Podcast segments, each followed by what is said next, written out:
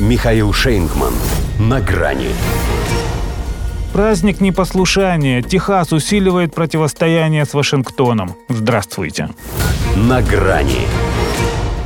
Если у американцев прежде не было аналога нашего «Федот да не тот», то сейчас его как раз подвезли. Разгружайте и пользуйтесь. Потому что в этом же смысле можно сказать «Остин да не тот, блин». У того Остина, что Ллойд, пусть и четыре звезды на генеральских погонах, но все какие-то потускневшие, если еще не совсем упавшие. А этот Остин – столица штата хоть и одинокой звезды, но ярче нее в США теперь нет. Здесь, даже несмотря на всю напряженность текущей ситуации, это просто праздник какой-то.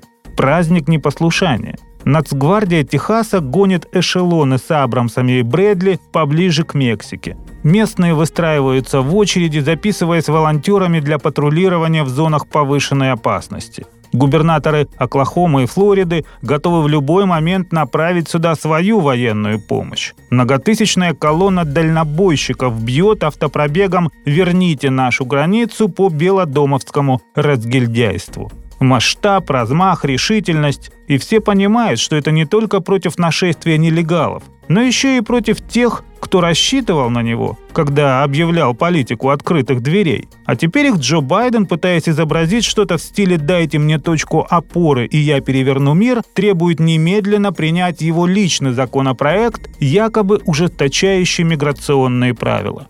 Поздно, ибо ты кто? Больше риторически, чем для понимания, интересуются у него – с Архимедом его роднит лишь то, что и его изрядно макнули. Только в отличие от древнего грека, это тело село не в ванну, а в лужу. Причем попало так, что уже не выбраться. Воду тоже льет, но толку никакого. Ультиматум его властям Техаса три дня назад истек, а позиции их на границе стали еще крепче. Федералам к ним теперь и вовсе не подступиться. Без огнестрела.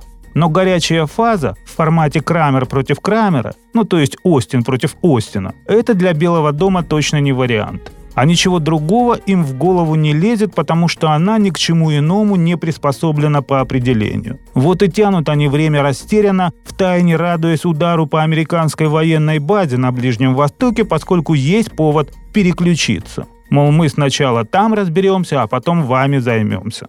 Разумно. Теперь-то спешить некуда.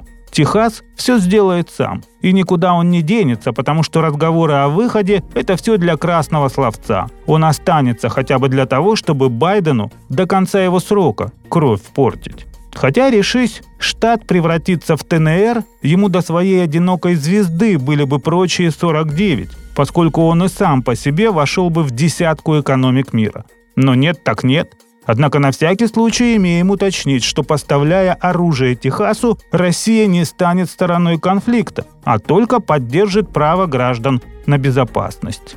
Впрочем, оружие бог с ним. У них своего с избытком 30 тысяч стволов, и это только пулеметы, и только участников. А вот визиточку оставить можно. Референдумы под ключ. Быстро, надежно, по стандартам международного права. Аляски, если что, это тоже касается. До свидания. На грани с Михаилом Шейнгманом.